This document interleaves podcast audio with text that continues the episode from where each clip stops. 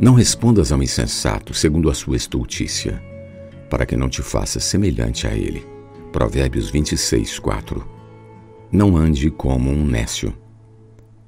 Quando o homem é ofendido por um insensato, logo quer devolver na mesma moeda. Ao responder a ele no mesmo nível de necessidade, acaba por deixar-se agindo como um insensato também. Na verdade, todos nós andamos no passado como insensatos, na vaidade dos nossos próprios pensamentos.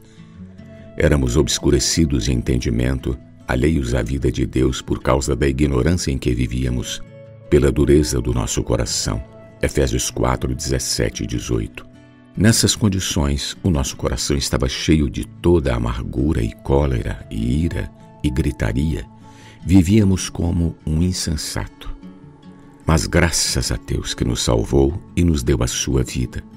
O Senhor nos tirou de nossa insensatez para vivermos a maravilhosa vida da Igreja, sendo uns para com os outros benignos, compassivos, perdoando-nos uns aos outros, como também Deus em Cristo nos perdoou.